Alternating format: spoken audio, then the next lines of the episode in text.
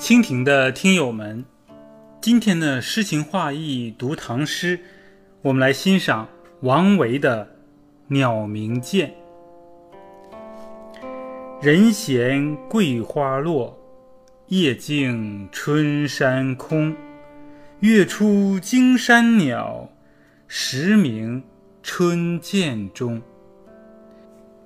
闲，寂静，闲静，人闲。只记无人声人迹。桂花落，桂花有春花、秋花之分，这里写春桂。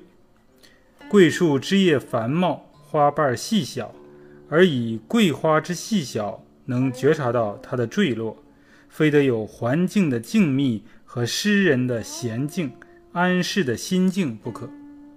月出二句，意为皓月初升。银光惊起栖宿的山鸟，在幽谷中絮絮啼鸣。涧，指山沟。鸟鸣涧是王维为他朋友黄甫岳所居的云溪别墅所写的组诗。黄甫岳《云溪杂题五首》中的第一首。鸟鸣涧或许就是这云溪别墅中的一处风景点的名称。王维在他的山水诗里喜欢创造静谧的意境，这首诗就写出了深见春夜极静极幽的境界，但采用的是以动形静，以有声行无声的辩证手法。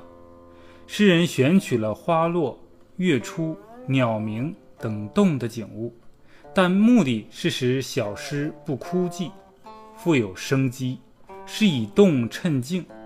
桂花陨落是动态，但在深山静夜里却别有一层空寂的意味。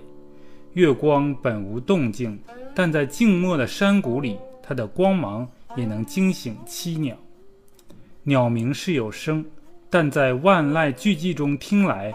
反衬出四周的宁静空旷，动的景物反而能取得静的效果。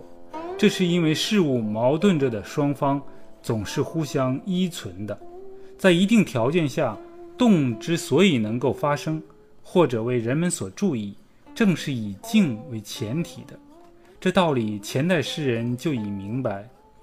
王吉的诗《入若耶溪》诗有云。蝉噪林愈静，鸟鸣山更幽。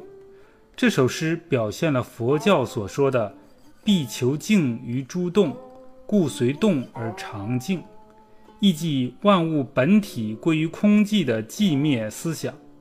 胡应麟曰：“太白五言绝是天仙口语，又成却入禅宗。”就是指这类小诗而言的。今天就到这里，我是主播国风。鸟鸣涧，王维。人闲桂花落，夜静春山空。月出惊山鸟，时鸣春涧中。